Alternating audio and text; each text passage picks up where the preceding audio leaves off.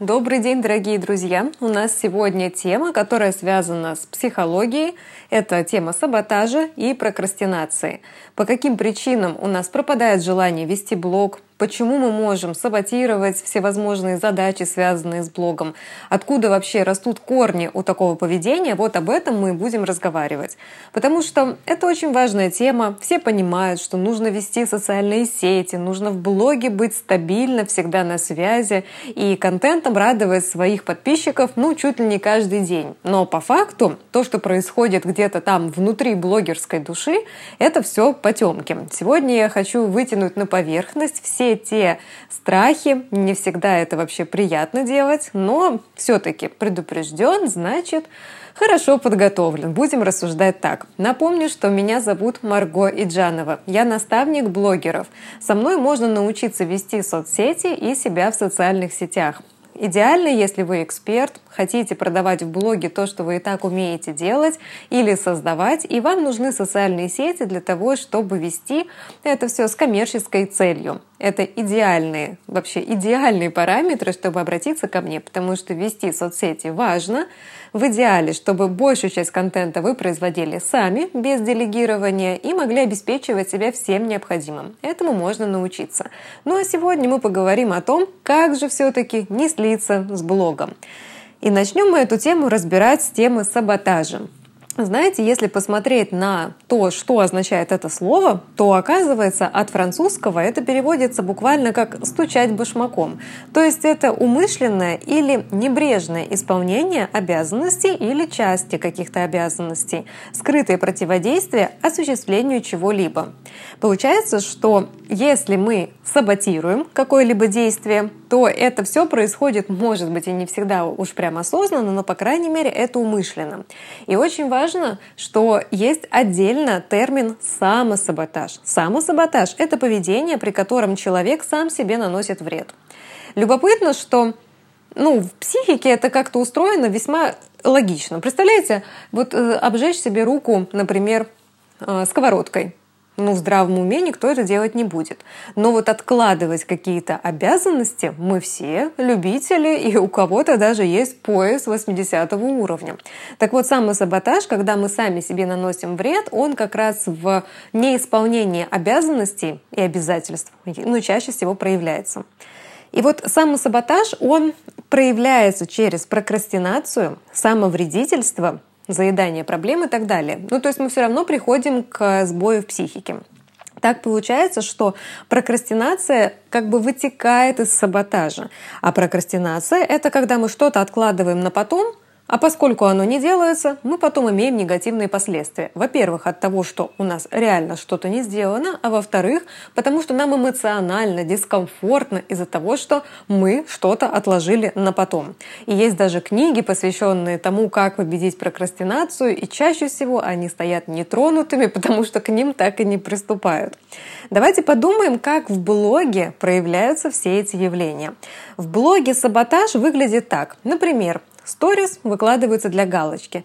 Вспоминаем, да, что саботаж — это когда умышленно или небрежно исполняются обязательства. Вот сторис для галочки — это из этого же списка. Допустим, еще, знаете, из файлообменника какого-нибудь скачать стандартные шаблонные сторис, выложить их. Ну, типа, я вышла в сторис, потому что блогеры говорят надо. Но какую-то дичь туда выложила, ну и что? А, еще проявление продолжать делать на двоечку на каждый день. Вот тут нужно услышать правильно.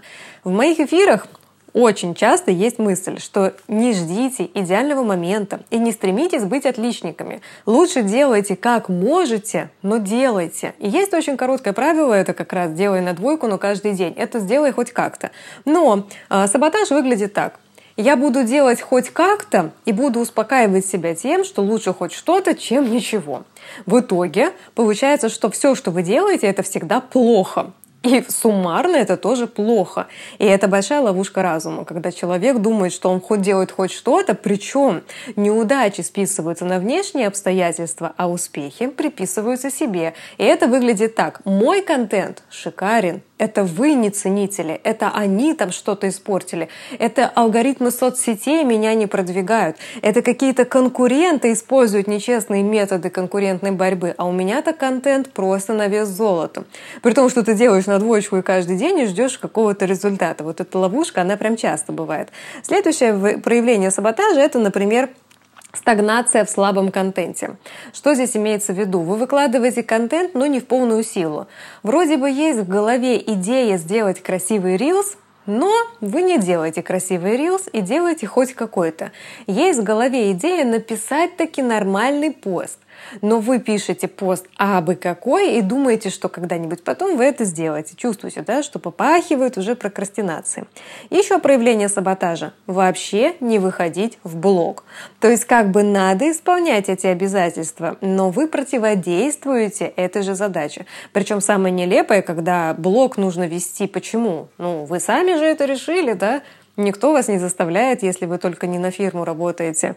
Но вот вообще не выходить в блог – это прям вот самый яркий саботаж. Потом, например, э, вариант перестать снимать. То есть до этого был, знаете, такой активный блогер и много контента, а потом вдруг ушло вдохновение, муза не приходит, и все, временный перерыв во всем контенте.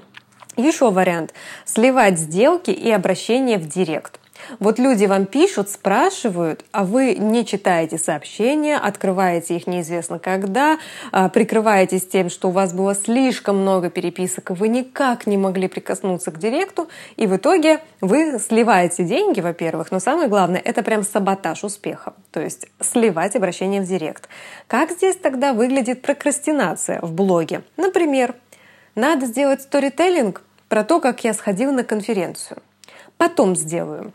Или потом научусь обрабатывать фото. Я плюс-минус примерно понимаю, но это ж надо разбираться, это ж надо сесть, настраивать, тут надо думать. Особенно, знаете, как если вы начали обрабатывать фото с первого раза и быстро не получилось вникнуть в процесс, и сформировался такой вот страх, что это будет занимать много времени, и вообще не факт, что вы там добьетесь какого-то успеха. Поэтому, пока вы не приступили к этой задаче, вам кажется, что вы с ней справитесь. Но чем дольше вы к ней не приступаете, чем меньше вы верите как раз, что вы с этой задачей все-таки расквитаетесь.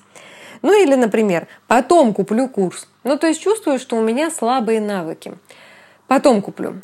Но самое популярное – это куплю и пройду потом. То есть я куплю все сейчас, я как пройду, как начну, а потом в итоге проходится курс за один день до того, как сгорит доступ к этому курсу, понимаете? А вот как проявляется самовредительство? Помните, да, что самосаботаж, он проявляется через прокрастинацию и, например, самовредительство. Заедание проблем не берем. Хотя заедание проблем в обычной жизни – это там съесть тортик, да, какое-то пищевое пьянство. А в контенте заедание проблем — это потребление чужого контента. Вы сидите и бесконечно листаете сторис своих знакомых, выходите в Reels, в открытый космос, шаритесь по этому контенту, перебираете, перебираете, у вас уже не вмещается этот контент, вас уже тошнит этим контентом, но все еще его потребляете. Это как раз про самовредительство. Причем э, ловушка мозга здесь тоже может быть. Вы будете думать, я просто вдохновляюсь я развиваю насмотренность. Я хочу, чтобы весь контент, который есть, я увидел и проанализировал его. Я занимаюсь аналитической работой. Угу. На самом деле это потребление контента выглядит как заедание проблемы и расценивается тоже как самовредительство. Еще вариант самовредительства в блоге — это протест лживой аутентичности. Это я такую фразу придумала. Что это значит? Вот вы хотите быть не похожим, как все, и уникальным. Вы хотите быть аутентичным. Тем более сейчас это модно и к этому призывают. Будьте самобытными, будьте аутентичными. Но при этом, если у вас не получается делать то, что вызывает интерес, и вы думаете, что вы все равно будете стоять на своем, ради того, чтобы сохранить свою аутентичность, вот это и называется протест лживой аутентичности. Вы протестуете и доказываете, что вы просто самостоятельны, и вот вы не такой, как все. И еще любите, ну, как правило, такие люди любят говорить, что а я не хочу соответствовать вашим правилам, я не хочу быть под копирку, все эти тренды придуманы какими-то идиотами, а вот у меня есть свое видение, Ну и начинается. А если вы не ценители, то у вас просто плохой вкус. Это так не работает. Одно дело быть уникальным, другое дело быть некомпетентным и неинтересным, и неразвитым. И иногда в контенте нужно гнуть свою линию подачи и работать в своем стиле. Вы на этом вырастете, при условии, что вы все остальные правила игры в социальных сетях соблюдаете. Если нет, то вы протестуете, и в итоге эта аутентичность, она останется с вами наедине, и никто вас не увидит. Еще вариант — это эгоистичное доминирование и возвышение самовредительство в контенте. Это что такое? Вы считаете, что вы лучше всех, лучше тех, кто успешнее вас, успешны они вообще несправедливым путем, непонятно как себе накрутили свои лайки, просмотры, или просто у подписчиков и в целом у, люд, у людей в социальных сетях низкий вкус. Это вот очень тесно связанные э, варианты отношения к ситуации. И если вы начинаете думать, что вы великолепны в своей уникальности, вы определенно лучше людей, вы доминируете и возвышаете, соглашаетесь, то это самовредительство, потому что такой взгляд на вещи, он не несет ничего, кроме болезненных ощущений для вас самих от чувства собственной непризнанности и бесполезности, но и денег это вам тоже не принесет. И людям другим тоже не очень приятно, когда их считают необоснованно успешными. Каждый из нас имеет право на успех, и каждый из нас считает, что он это право заслужил уж на 100%. Теперь давайте поговорим, каковы причины саботажа и прокрастинации – я проанализировала именно в контексте блога. Смотрите, что я нашла. Например, вас кто-то когда-то покритиковал, и у вас отбилось напрочь желание, и теперь страшно. Либо у вас есть страх потенциальной критики. Еще никто не критиковал, но вы наслушались сказок про то, как крупных блогеров поливают грязью. Насмотрелись на баталии в комментариях и увидели каких-нибудь там критиков диванных. И вы очень сильно не хотите, чтобы в ваш адрес прилетело что-то подобное. Поэтому гораздо безопаснее саботировать создание контента, говорить, что у вас просто слишком много дел в бизнесе, и соцсети вам не очень-то и нужны. И вообще вы без них прекрасно справляетесь. Но чаще всего, когда люди так говорят, это уже вызывает вопрос. Если у тебя так много времени занимает твой бизнес, не, ну, ну, как бы не следует ли тебе задумываться о масштабировании о перестройке процессов? Если ты 24 на 7 живешь на работе, живешь на сарафанном радио, на стабильном потоке клиентов, а как насчет соцсетей, которые могли бы принести масштаб? Вот как раз на самом деле исконная причина это может быть либо страх масштаба, либо страх потенциальной критики. Следующая причина это что не получается что-то технически. Вы пытаетесь сделать фотографию, но фотка уродливая. Пытаетесь сделать обработку, и не получается. Выглядит, как будто ребенок перестарался и красками облил какую-то фотографию. Вы пытаетесь снять видео, но у вас не получается. Вы не можете проговорить слова или потом смонтировать это видео.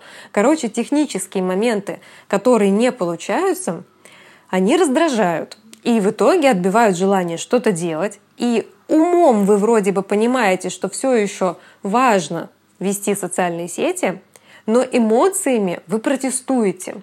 И тело, и психика всегда будут на стороне эмоционального баланса.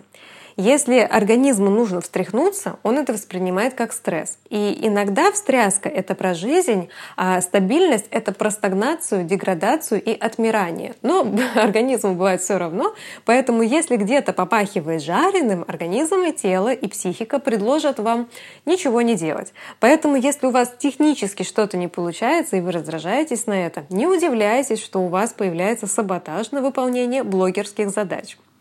Следующая причина — это, знаете, когда на ваших глазах быстро вырос, вырос конкурент, пока вы не выросли.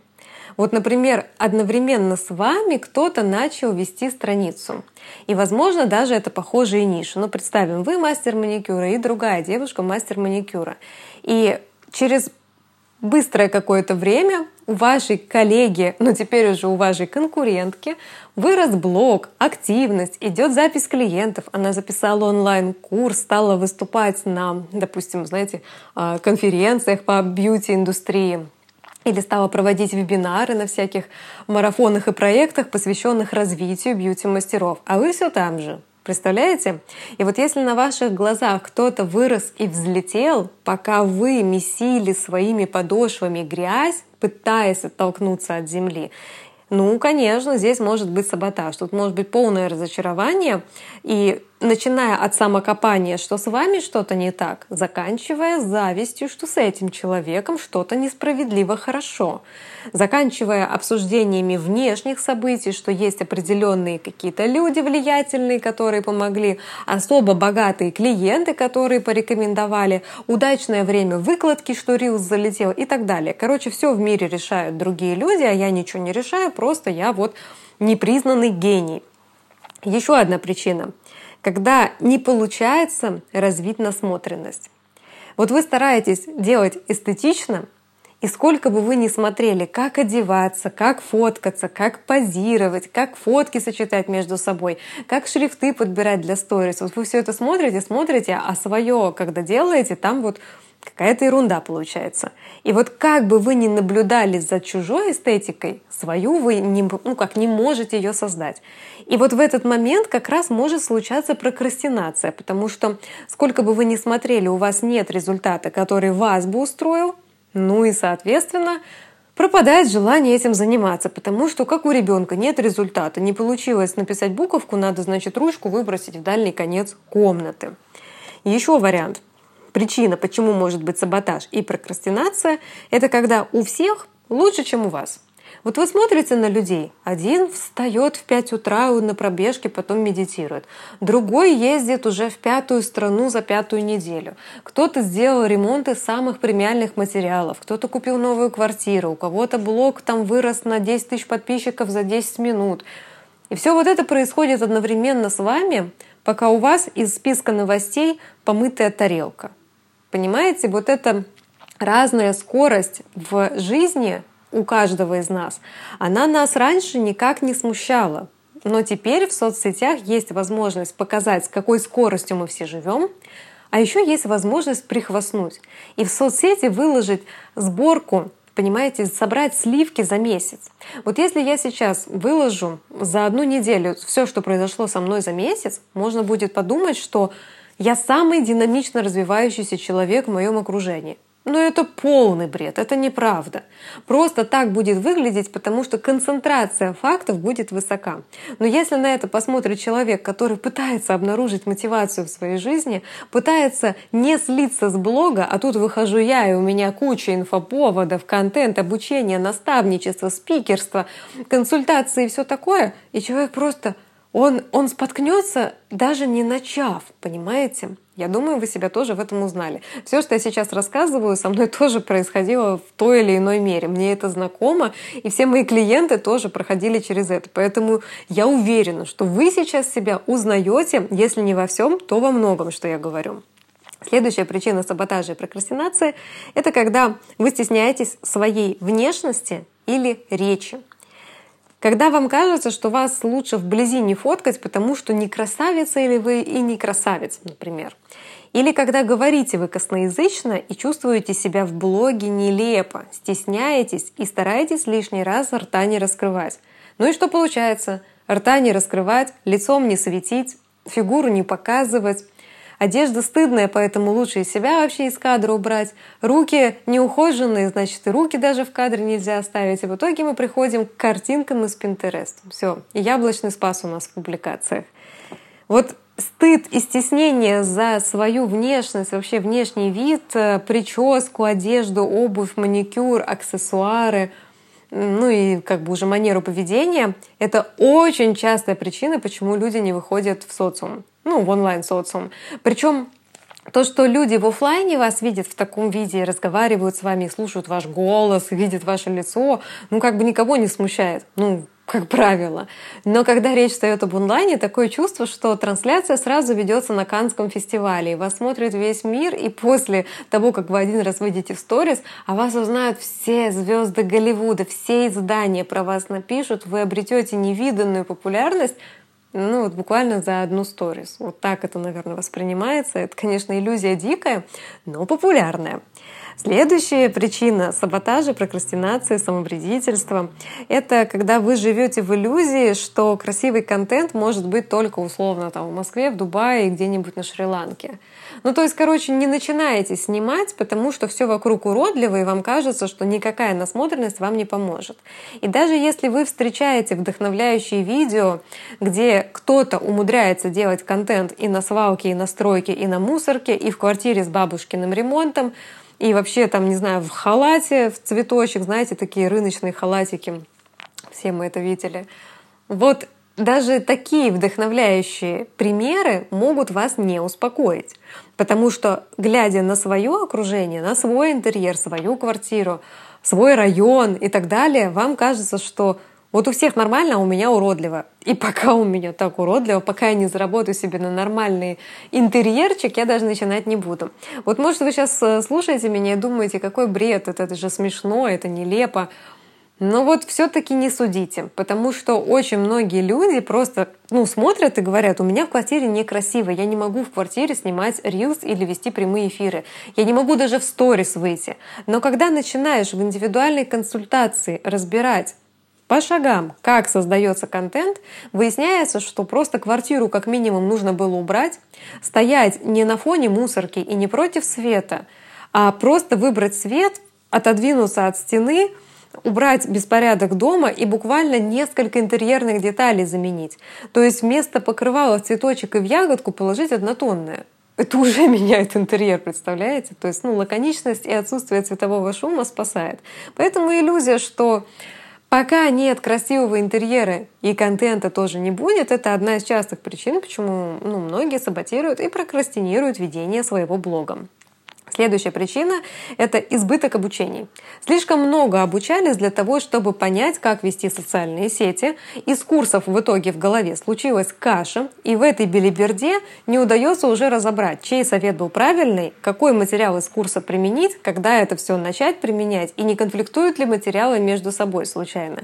И другая крайность — это вообще избыток советов, которые публичном пространстве вы находите, ну, в стиле «как вести страничку».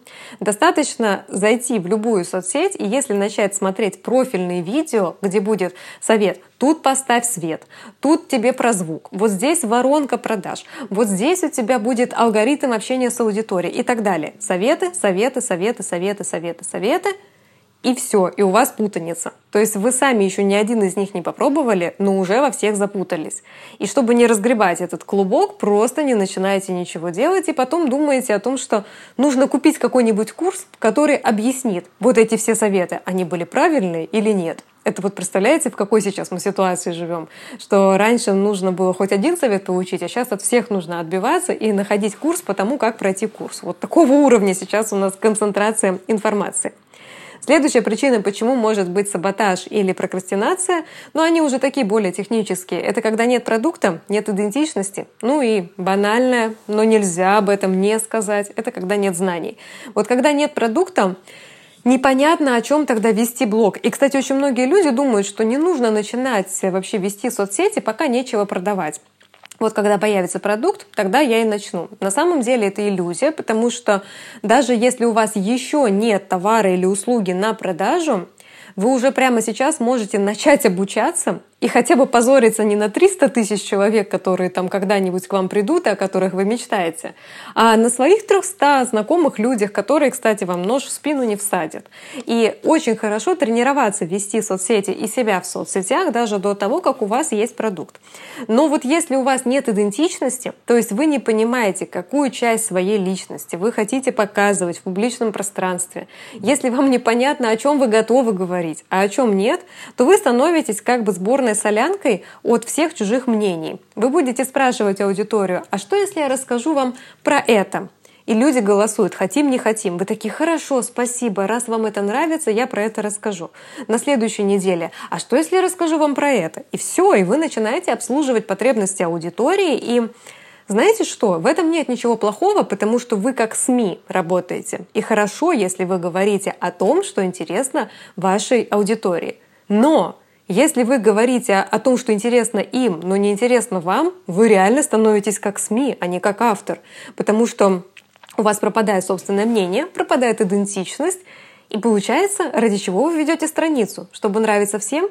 Как солнце, оно не всем нравится. Я люблю, когда пасмурно. Как доллар, он тоже сейчас не всем нравится. Понимаете, не бывает такого, чтобы у вас было стопроцентное попадание во все темы, во все характеры, во все потребности всех людей. Раз, возрастов, полов и так далее. Так не бывает. У вас покупает определенный контингент. Если у вас еще нечего покупать, у вас будет покупать определенный контингент.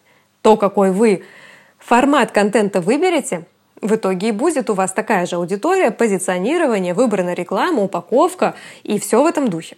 Вот. Ладно, разобрались с причинами. Бонусом я еще подумала дать вам вторичные выгоды. Вторичные выгоды — это когда вам кажется, что вы вроде как этого и не хотите, но вообще-то все еще наступаете на одни и те же грабли. И не признаетесь себе, в чем истинная причина, что вы пока что это еще не поменяли.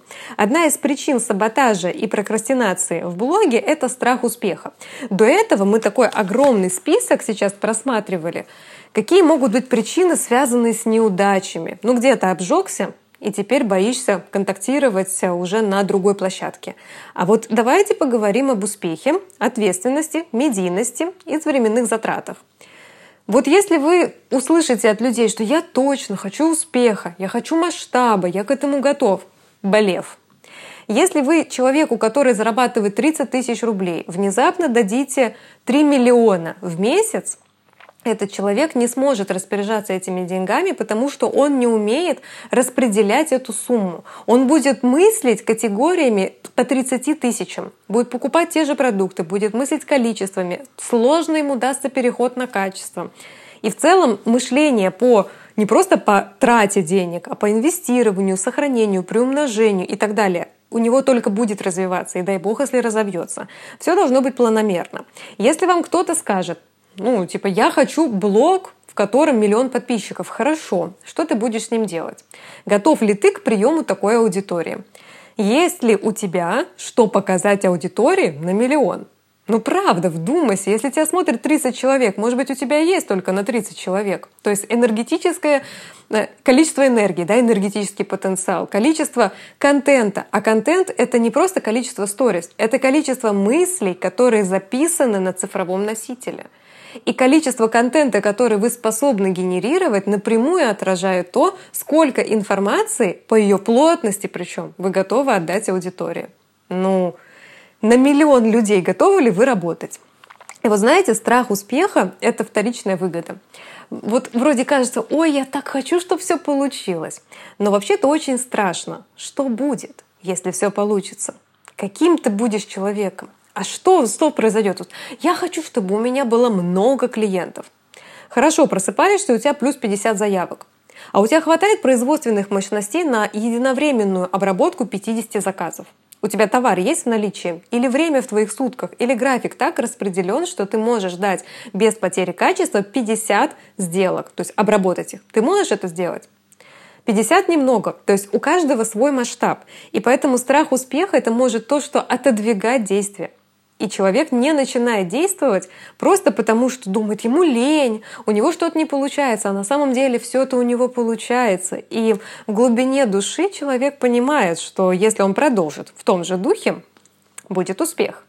А успех страшным. Успех — это выход из зоны комфорта. Здесь, в своем болоте, еще пока безопасно, потому что все понятно. Все пиявки тут родные. Что будет, когда случится успех? В блоге это очень сильно просматривается. Так, следующая причина — это страх ответственности. Понимаете, чем больше у тебя а, подписчиков, реакций на сторис, репостов, комментов, а как следствие сделок на территории блога, тем выше твоя ответственность. Выше за то слово, которое ты произносишь, потому что оно оказывает влияние на других людей. Ответственность за свой продукт, потому что когда у тебя появляются зрители, то то обещание, которое ты озвучил, ты обязан сдержать. Выходить с контентом, обеспечивать людей там всем, что ты им понаобещал вот эти золотые горы. Ну, допустим, у меня каждую неделю на этом канале выходит выпуск, эфир, когда мы разбираем всевозможные темы, которые касаются блогерства и публичности. Я это озвучила там еще 7-8 месяцев назад. Значит, каждую неделю я выхожу и провожу этот эфир. Неважно, у меня отпуск, э, кто-то ко мне в гости приехал и так далее. То есть это выдерживать обещания и сохранять ответственность. Быть стабильным и предсказуемым, быть надежным, потому что ты совпадаешь с тем, что ты говоришь. То есть слова и действия совпадают. И может быть такое, что страх ответственности, он останавливает от действий, которые приведут к результату. Потому что придется держать слово, придется быть в системе, успевать все, подключить тайм-менеджмент и так далее. И до тех пор, пока блок — это игрушка, ну типа сегодня хочу веду сторис, хочу не веду. Вышел в эфир, потому что сегодня интересно. Завтра не выйду, потому что нет времени, настроения или еще чего-то. И получается, что вот такое хаотичное ведение страницы, оно как бы для души. А по факту Человек просто не хочет ответственность брать на себя и делать блог своей рутиной, то есть регулярно вести эту рубрику, брать на себя эту задачу. Следующая вторичная выгода — это страх медийности, но об этом все понятно. Что будет, если меня начнут узнавать на улицах? Это что значит? Мне голову надо мыть каждый день, когда я куда-то выхожу? Ну, то есть все почему-то сразу думают, что станут известны как Том Круз или там, я не знаю, какое-то медийное прям сильное лицо. Это иллюзия, но при этом это страх присутствует. И страх, что будет э, уходить очень-очень много времени. Это, знаете, когда начинаешь блог аккуратненько вести и по чуть-чуть, а потом думаешь, а ведь часто, если я разгонюсь, это же мне нужно и сторисы, посты, эфиры, да я же буду в этом блоге жить, да весь мой бизнес загнется. Не буду. Это очень популярная отмазка. Ну и страх масштаба, да, это неизбежная история, когда ты очень хочешь больших денег, но слово «большие» для тебя такое же размытое, как «закат». Вот где-то там, что-то там — но не расписано по цели, не расписано под задачи, не определены назначения денежных средств, и что ты с ними будешь делать, и что ты будешь делать для того, чтобы это было стабильно. Вообще в целом масштаб — это узнаваемость, это мера влияния, как вы своим блогом, контентом, как медийная персона влияете на обстановку, как вы влияете даже на нишу. То есть вы как представитель ниши можете задавать тренды, и не все готовы это делать. Если завершать эту большую-большую тему, как вообще там с блога не сливаться, я вам точно могу сказать, что если искать рецепт успеха сохранения активности в блоге в тайм-менеджменте, это не там надо искать. Потому что тайм-менеджмент, ну, вы можете выделить время. Вы можете ну, отнестись к блогу как к бизнес-задаче, поставить его в свой распорядок дня и скромно, ответственно и спокойно, планомерно выполнять задачи по ведению контента. Это можно делать. Но сколько же мы с вами выяснили причин, почему бывает саботаж? Хоть одна была связана с тем, что у вас на это времени не хватало. Нет времени — это просто, знаете, гран-при может получить эта отговорка по чистоте использования и по ее лживости. Нет времени, вы знаете, вот если вас на этом свете уже нет, то правда, времени уже нет. Во всех остальных случаях просто нет приоритета. Все это понимают, но все продолжают говорить, у меня нет времени на контент, у меня другие дела. Но вот все-таки должна быть какая-то структура, да, чтобы остаться в блоге. Первое, вот если вы технически мыслите, если вам нужна какая-то смысловая опора, вам может помочь контент-план.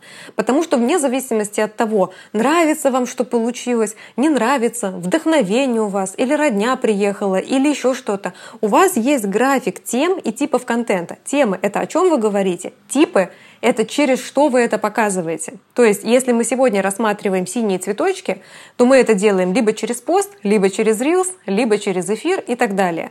То есть у вас должно быть прописано, какая тема через какой тип контента рассматривается.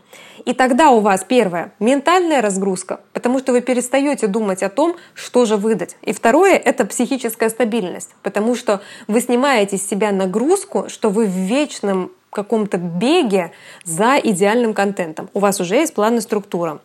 Но учитывая, опять же, огромное количество психологических источников к причинам вот этого саботажа и прокрастинации, я лучше дам вам другой совет, который мне очень хорошо помогает, помимо контент-плана.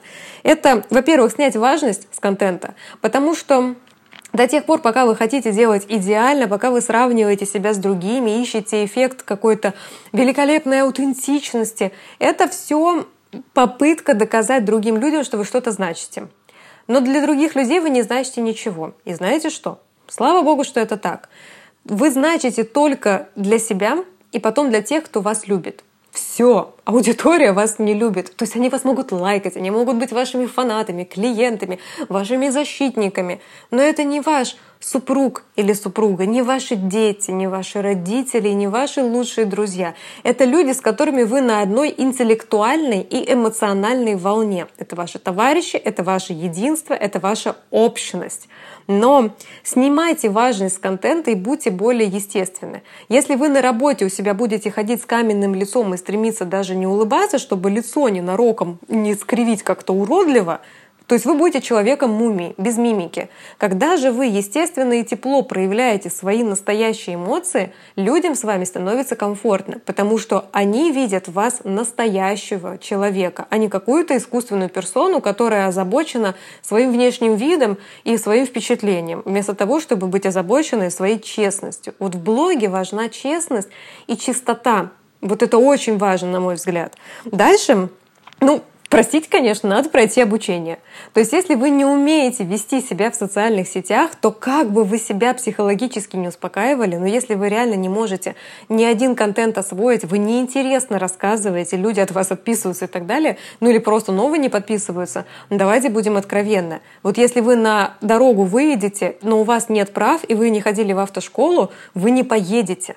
Вот соцсети — это дороги, ваш блог — это машина. Вы водитель своего блога, друга и своей машины. Вам нужно знать правила, по которым ехать по дороге, то есть размещаться в блоге. Вам нужно знать, по какой карте вы едете, маршрут, куда вы едете. И в блоге то же самое. У блога должна быть цель.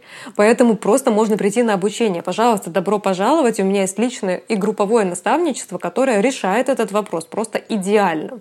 Ну и последнее — это перестать ждать вау-эффекта. Потому что когда вы ведете соцсети, не забывайте, что мы все еще живем в двух мирах ну, как бы я люблю так говорить, попой на диване, лицом в онлайне.